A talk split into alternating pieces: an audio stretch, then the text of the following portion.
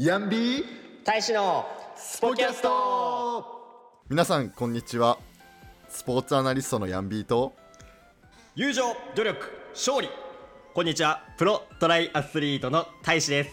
このポッドキャストはプロスポーツの世界に飛び込んだ私たち2人がスポーツ×〇〇をテーマにあれやこれやと話すポッドキャストです。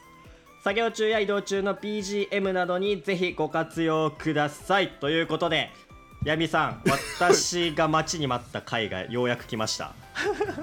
ようやく来ましたね。その前振りからなんか予想つきました ヤミさんご存知ですか？このジャンプ三大原則。三大原則。まあその前ですけど、はい。いよいよ夏最近暑いっすよね。暑いっす。8月に入って。やばいっすよ。どうっすか？ヤミさんなんか今ラグビー選手とかってこういう暑い時練習どうなってるんですか？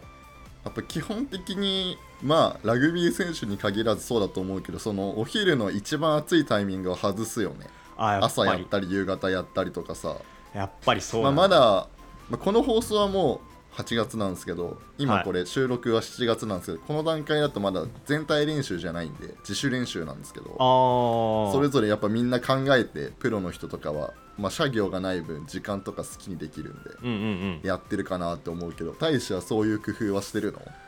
私はやっぱ持久系競技者のこうもう差がというか仕方ないとこなんでしょうけどあの本当にヴァンパイアみたいな生活してますね。あの要するにあの夜日が落ちてから活動を始めて朝日が昇る前に活動を終えるっていう熱くなっちゃうから。なるほどね、えーでもやっぱそういう工夫はするんだねやっぱり。しますねやっぱり。じゃないともう暑すぎて熱中症脱水症状一回なっちゃうとそのリカバリーに時間がかかっちゃう。いや本当だよね。そう。最近ニュースとかで場所によってはなんか37度とか8度とかもう最高気温すでに出てるよね。そう。そうなんですよ。しかもあの俺3月にメキシコとかあっちの方行ったからあの時も結局気温自体はね30超えてたんですよ。あっちも。あそっかそっか。ただ湿度がないからあの汗とかかいたり濡れたりしてると一気に体温下がるからあの普通に長袖とかで歩いてる人いいたんだけどやっぱ日本は湿気がひどいから汗かいても気化熱で体が冷えないのよ。へえでそれもいろいろ大変っすねその辺は。そうそれもやっぱ日本が暑いって言われる理由の一つだよね。あとそれはそうとそういえばこの間大使レースで我がマイホームタウン宮城に来たんですよね。そうそうそう宮城ね。皆さん宮城県の皆さんあの古山大使が宮城に行ったらしいっすよ。ちょっとどこでどんなレースやってたかちょっとざっくり教えてもらえませんか？宮城のあの七ヶ浜町ってリアス式海岸のあの海沿いの町で、日本スプリント選手権っていうのに出てきましたね。あのくっそ暑くて。めちゃくちゃアップダウンの激しいひどいコース。そう。レースがどうだったのかと宮城がどうだったのかちょっと軽く話して。あーまあレース自体はまああのーもうちょっと結果欲しかったけれどもまあまあまああのーなんていうか現状の力を測るあのデータとしてはいいものが取れたかなっていう感じのまあ結果は8位。全体で。おお、うんうん日本スプリント選手。権じゃあ日本で8位ってこと？うんまあ一応ね。あの肩書きとしてはそうなるかな。ただまあ出たメンバーがね。いいっすね皆さん。相変わらず彼はプロなんですごい成績でもまあいやいやいやいや。いや違う違う違う。あのまあやっぱあの やっぱ出てるメンバー出てないメンバーとかありますからねシーズン中で。まあまあまあまあ、うんうんうんうん。はいはいはい。そう。で、まあ、宮城は良かったっすけど、まあ、牛タンを食べられなかったのだけがちょっと心残りというか。それはもったいないねせっかく行ったのに。さすがにレース前はね食べらんないけどレース終わったらやっぱ日曜日だったんでうん。もう一泊せずに速攻。言ってもらえれば僕かこのリスナーかうん。僕の友人たちが案内したよ。いやそうなんだけどのいやもうレース終わったのが午後の2時とか3時ででそっからやっぱ翌日、まあ、学生とかチームで移動してたからもう翌日授業なりべあの仕事なりがある人たちだったんであの俺もひ、はいはい。そうそう自分で車行ってたらねあのあともう23泊ぐらいしてきたんだけどさすがにそうもいかなかったからもうとんぼ帰りよとんぼ帰り。ああそうなんだ。そうだからや、まあでもなんか嬉しいよ僕の。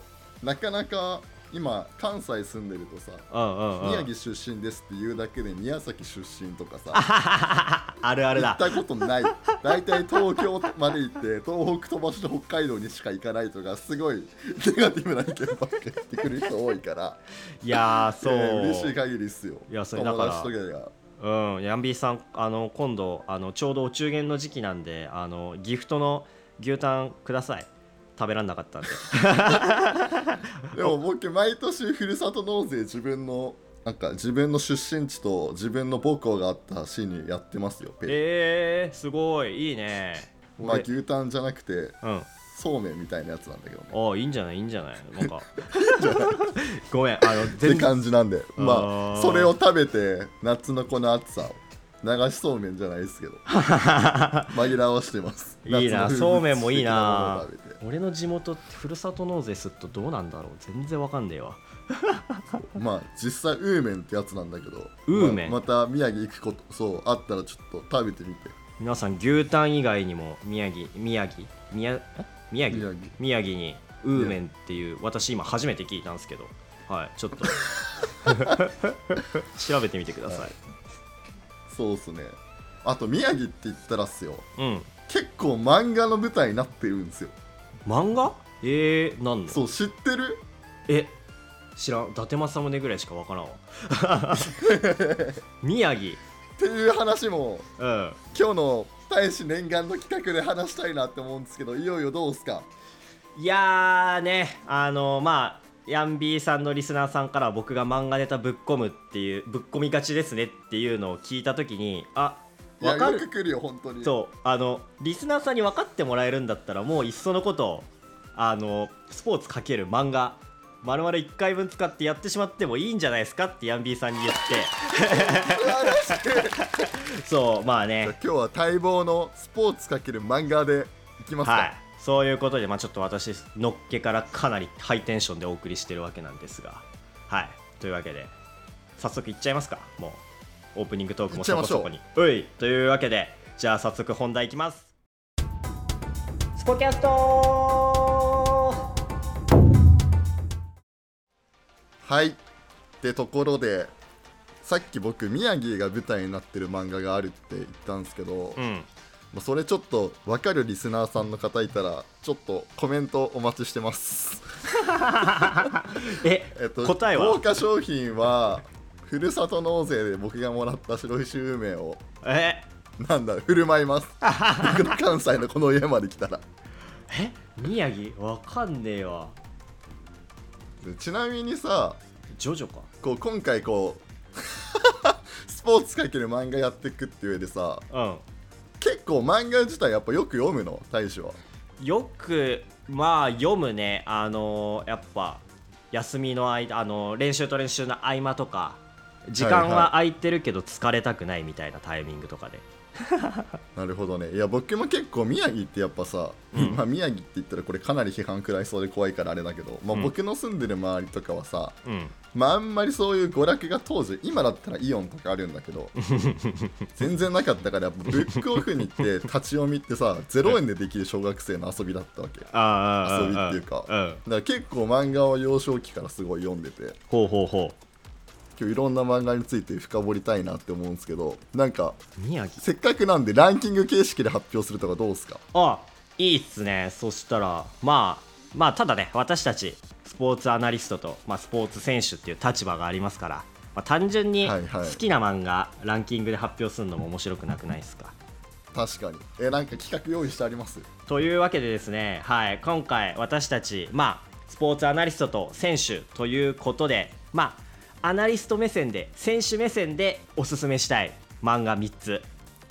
ちょっベストと3っすね。ベスト3で上げていただきたいなと思うんいいっですがすね。じゃあこうしない？ん？3位って言ったらお互い1個ずつ発表してあいいね。ちょっとそれに深掘って2位でまたお互いみたいな。じゃあスポーツアナリストとおしておすすめする漫画第3位は、テケテケテケテケテケテケでえー、足立満先生が作った H2 です。おータッチじゃなくて。知ってタッチじゃなくて。まあ深まるのは後なんで。後で。どうぞ次。あ作者まではちょっと作者の先生まではちょっと抑えてないんですけど題名だけでいいですか？大丈というわけで、夫はい。じゃあトライアスリートとしておすすめする漫画第3位は？ブルージャイアントですはい。まあそれこそ。まさにさっきのテーマぶち込んでくれたじゃないですか。宮城がまあ一部宮城が舞台の漫画ですね、はいはいはいはい。まあ言ったところでまず H2 読んだことある。えーっとなんかね広告で流れてきたのは見たことある。読んだことはない、えー。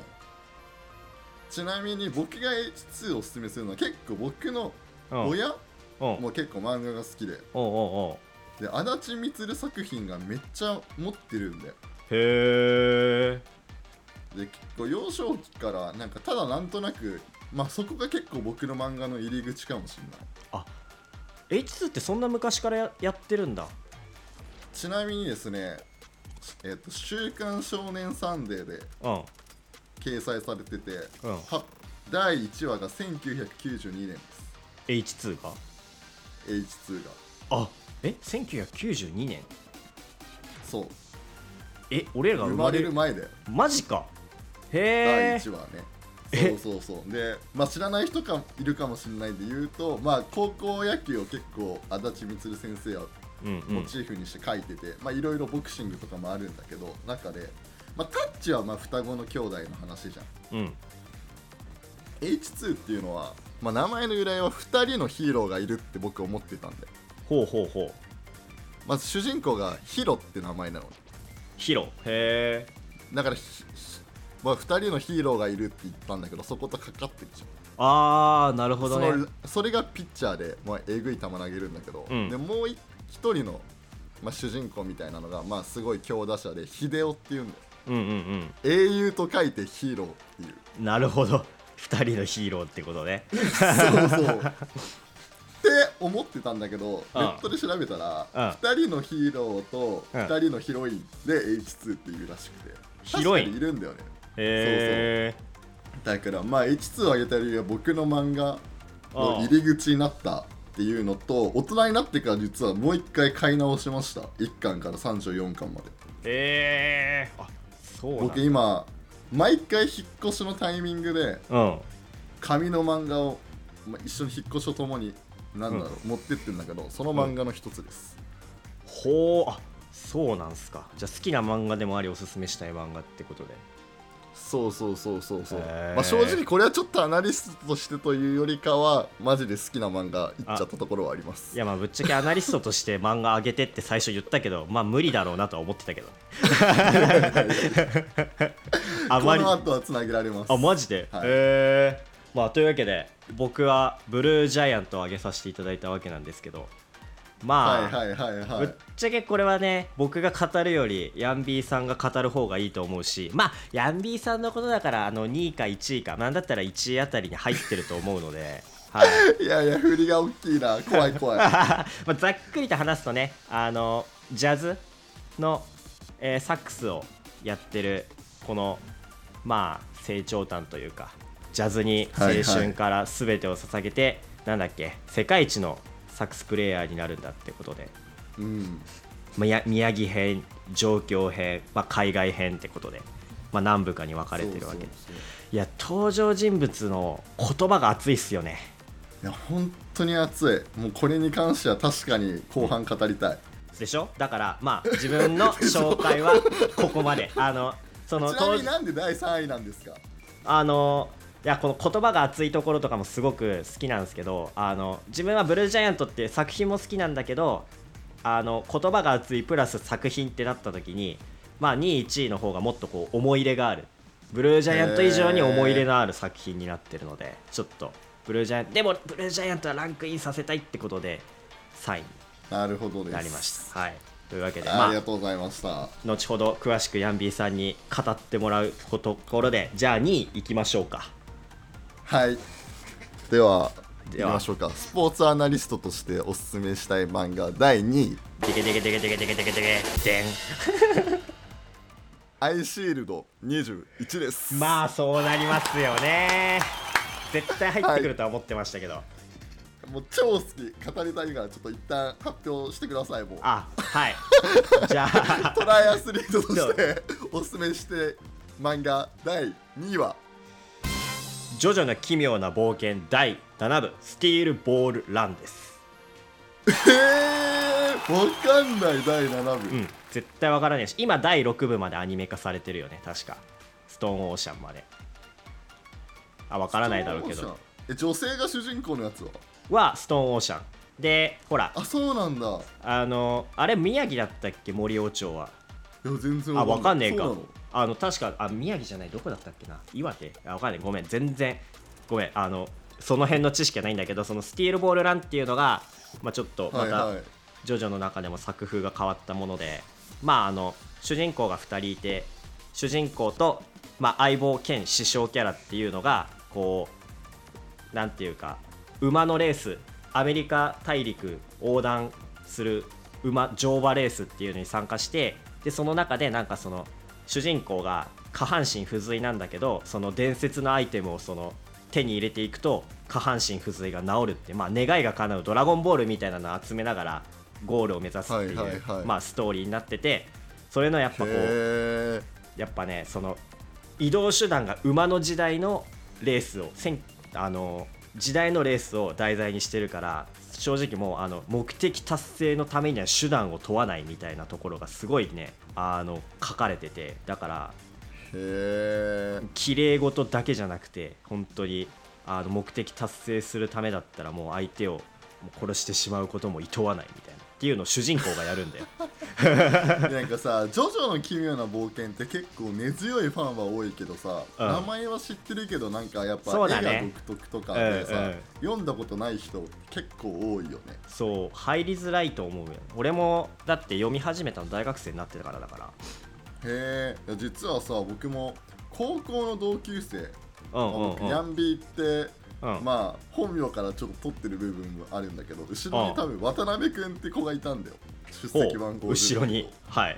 そうそうそう。その彼が、まあ、僕の高校なんだろう。ちょっとこう勉強にも力入れてる学校で大体ロッカーとか、めっちゃ参考書とかめっちゃ入ってんだよみんな。うんうんうん。なんか彼確かジョジョのやつ全巻入れてたと思う。すげえな。超優秀だけどね彼。でそれで知ったジョジョそう。で文化祭とかでジョジョのコスプレしてくるやつとかいたんだよ。へえいやもうジョジョは本当に根強いファン多くて息も長い。僕も知ってるけどあんま詳しくはない。まあ確かにねあのねちょっと複雑。ちょっとジョジョジョジョジョのポーズやってよ。あ皆さん見えてますか？あの見えてるわけないだろ、まあね。だいぶだいぶ滑ってましたよ皆さん。お前が振ったんだろ。お前が振ったボケなんだからお前がなんとかしろよ。ジョジョを第2位上げた理由は何ですか？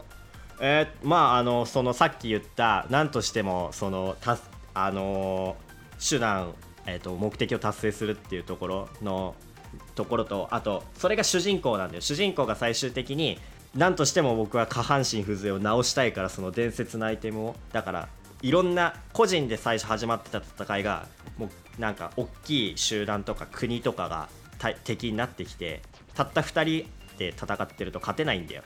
でそれで相棒キャラの方がもう諦めようぜって言ったけど、いやもう僕は何としても本当に何としてもこの下半身不随直したいからアイテムを取るっていうまあそういう本当に熱い思いのところとか最後まあ相棒キャラが残す名言のところであのちょっとすごい気に入ってるところがあってまあもう本当思いのところ。何としても前に進むっていうところがやっぱ選手としてすごい共感できるしあこの気持ち忘れちゃうと選手として終わるなっていうところを読みながらすごい感じたからちょっと2位に上げさせていただきました、へうん。ーなんかどれも現在進行形の漫画多いね。大使が上げてるのって。そうだね。な完んか。結してない。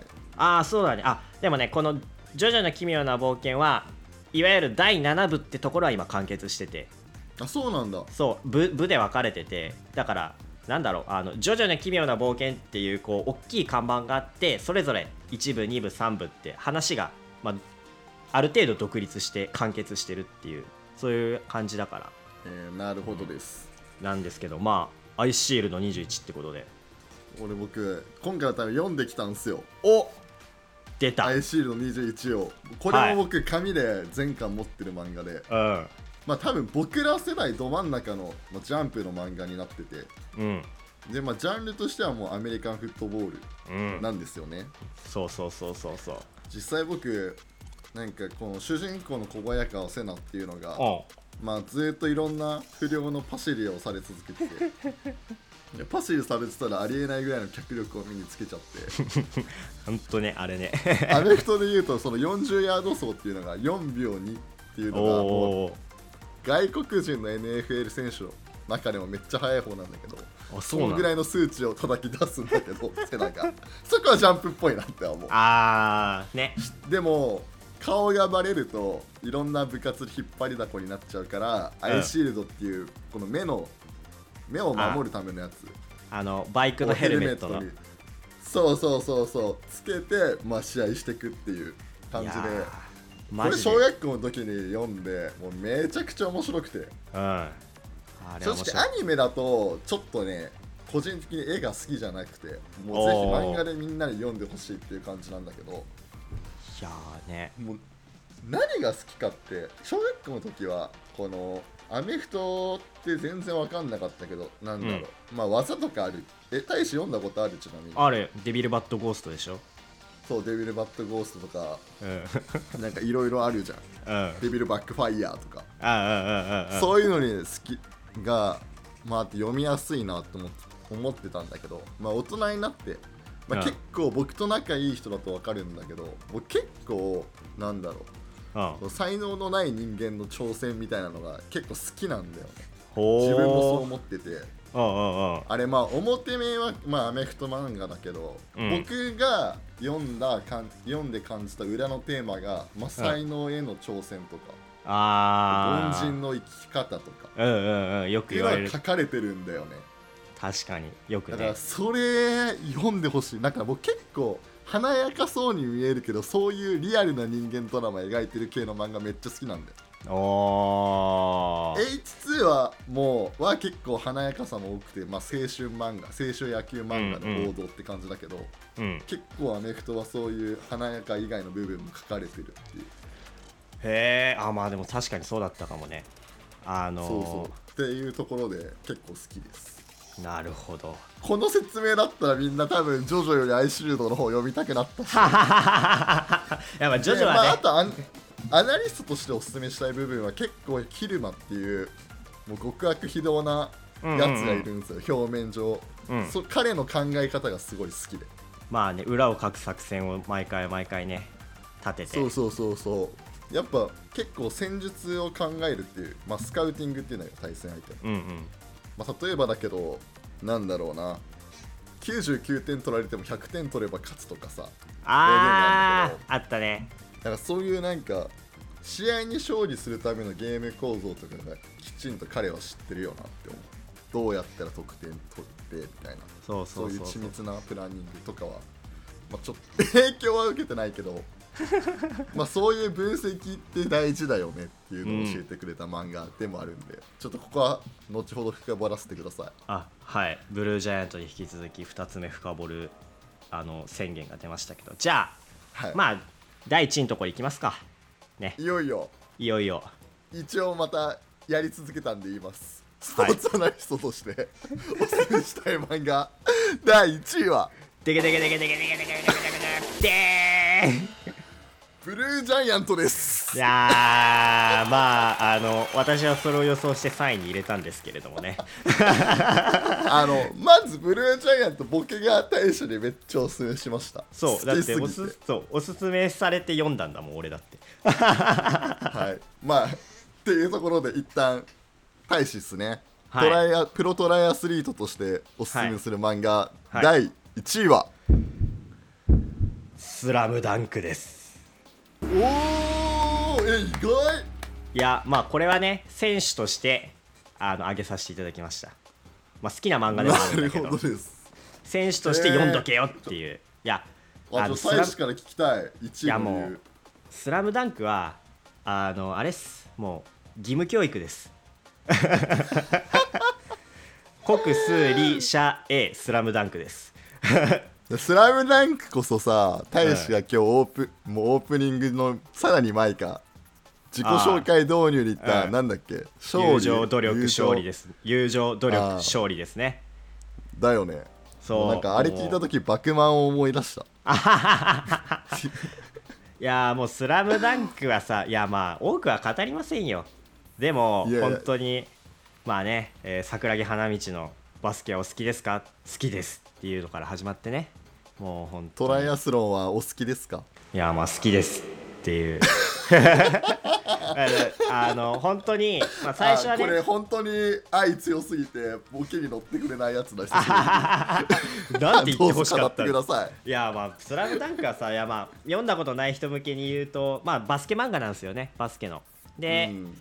あのなんてことないあの高校に入学した不良の主人公がまあいろんな出会いを得てバスケ部に入部半分させらあすることかさせられてはいるや。入部することになって、うんうん。そこからこうあのいろんなメンバー、まあ、問題あの一癖も二癖もあるメンバーが集まって、まあ、全国制覇を目指して一緒に戦っていくっていう、まあ、笑いあり感動あり友情ありのバス王道バスケスポーツ青春漫画なんですけれども。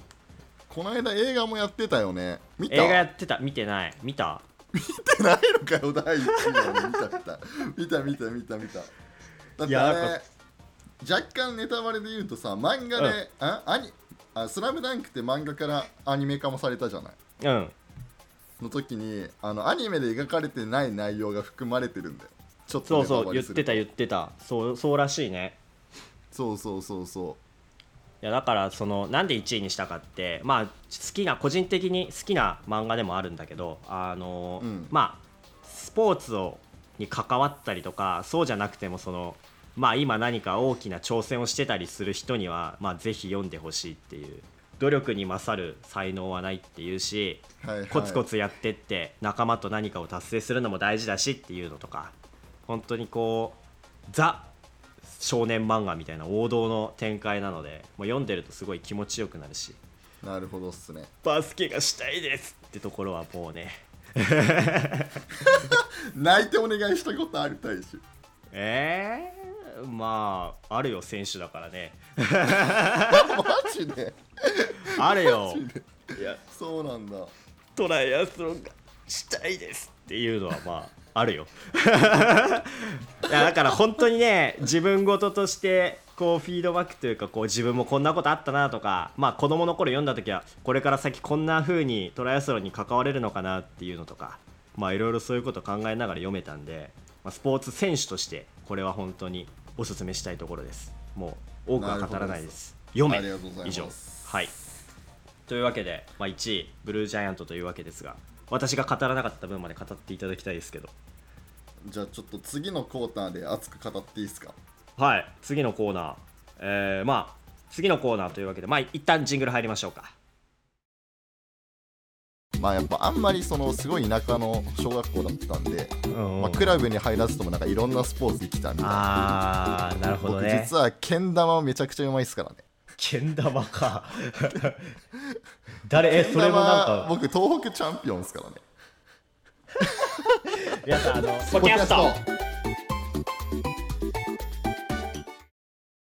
い、はい。というわけで次のコーナーというわけで、まあ、好きな漫画好きなエピソードということでヤンビーさん。もう語りたくてしょうがなかったです。はい。ブルージャイアントについて大使も知ってるんで語ってきませんか？そうですねブルージャイアントについて。いやほんとなんかあれは、さっきも大使が説明してくれたけど僕もブルージャイアント1位投げた理由は、うん。まあ、そもそもまあ導入はもう宮城っていうか仙台が舞台になってて、でまあジャンルとしてはこう青年成長漫画みたいなのとまあ音楽の漫画になっててうん。うんもう何よりこれは何て言えばいいんだろうな。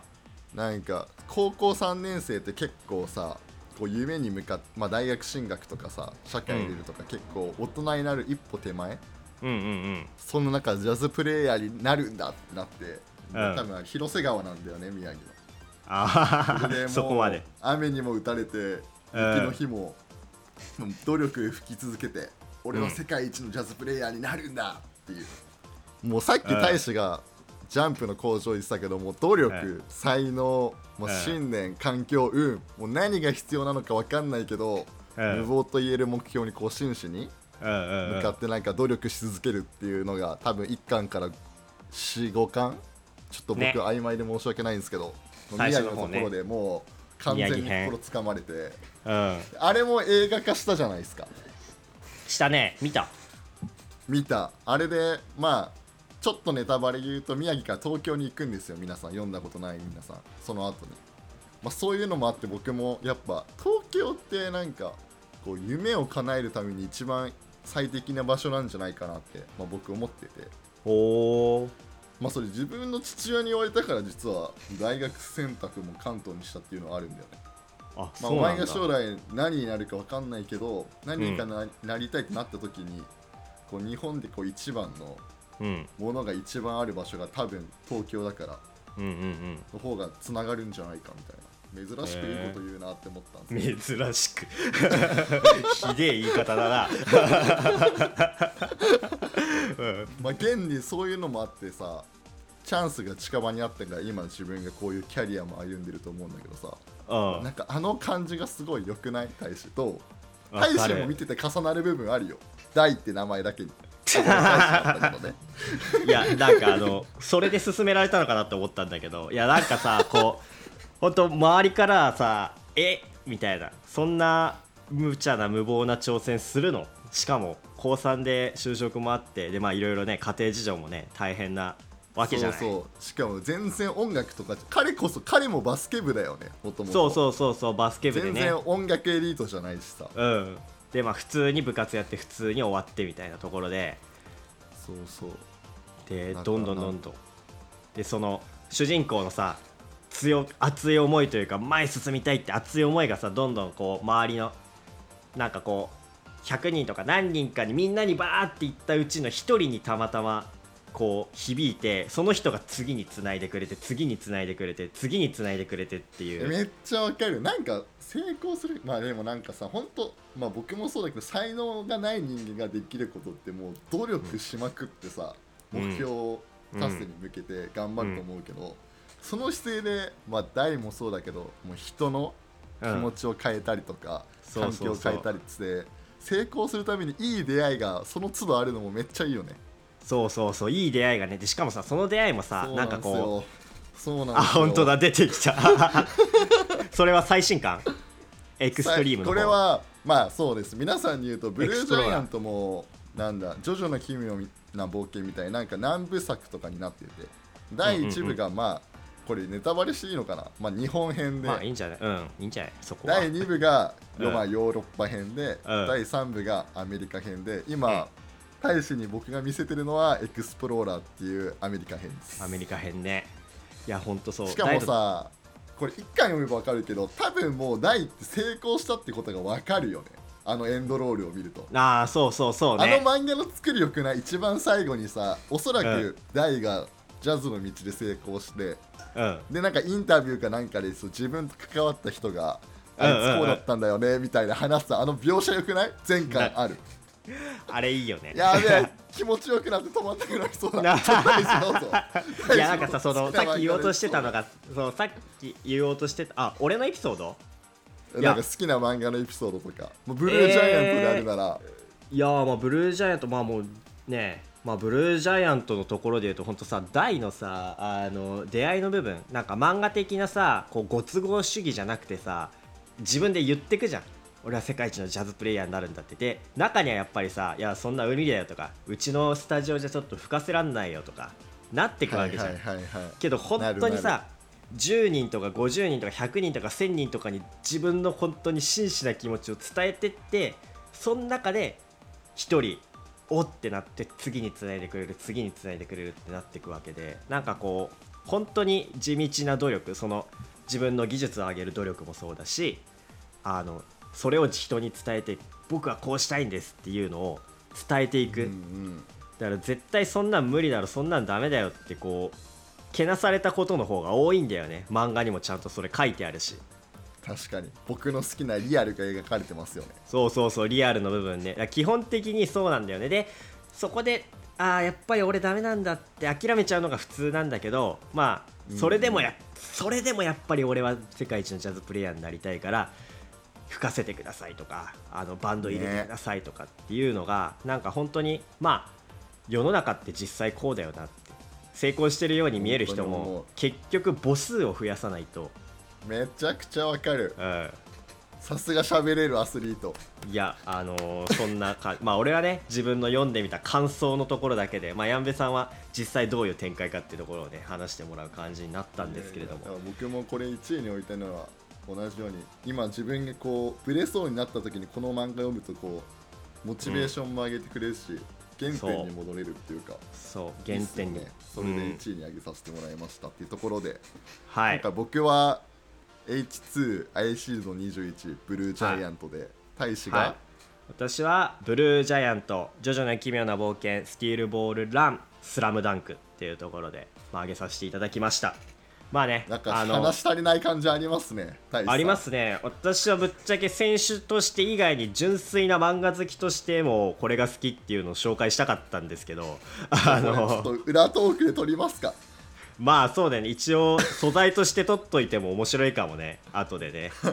はい。というわけでまあとこで、こんなところで終わりにしましょうか。というわけで以上、えー本日のお相手もプロトライアスリート古山大志と。プロトラアスリートじゃなくてプロスポーツアナリストの ヤンビーでした。皆さんも夏の空いた時間にぜひ僕らのおすすめした漫画読んでみてください。ではまた15日に。はいお会いしましょうではさようなら。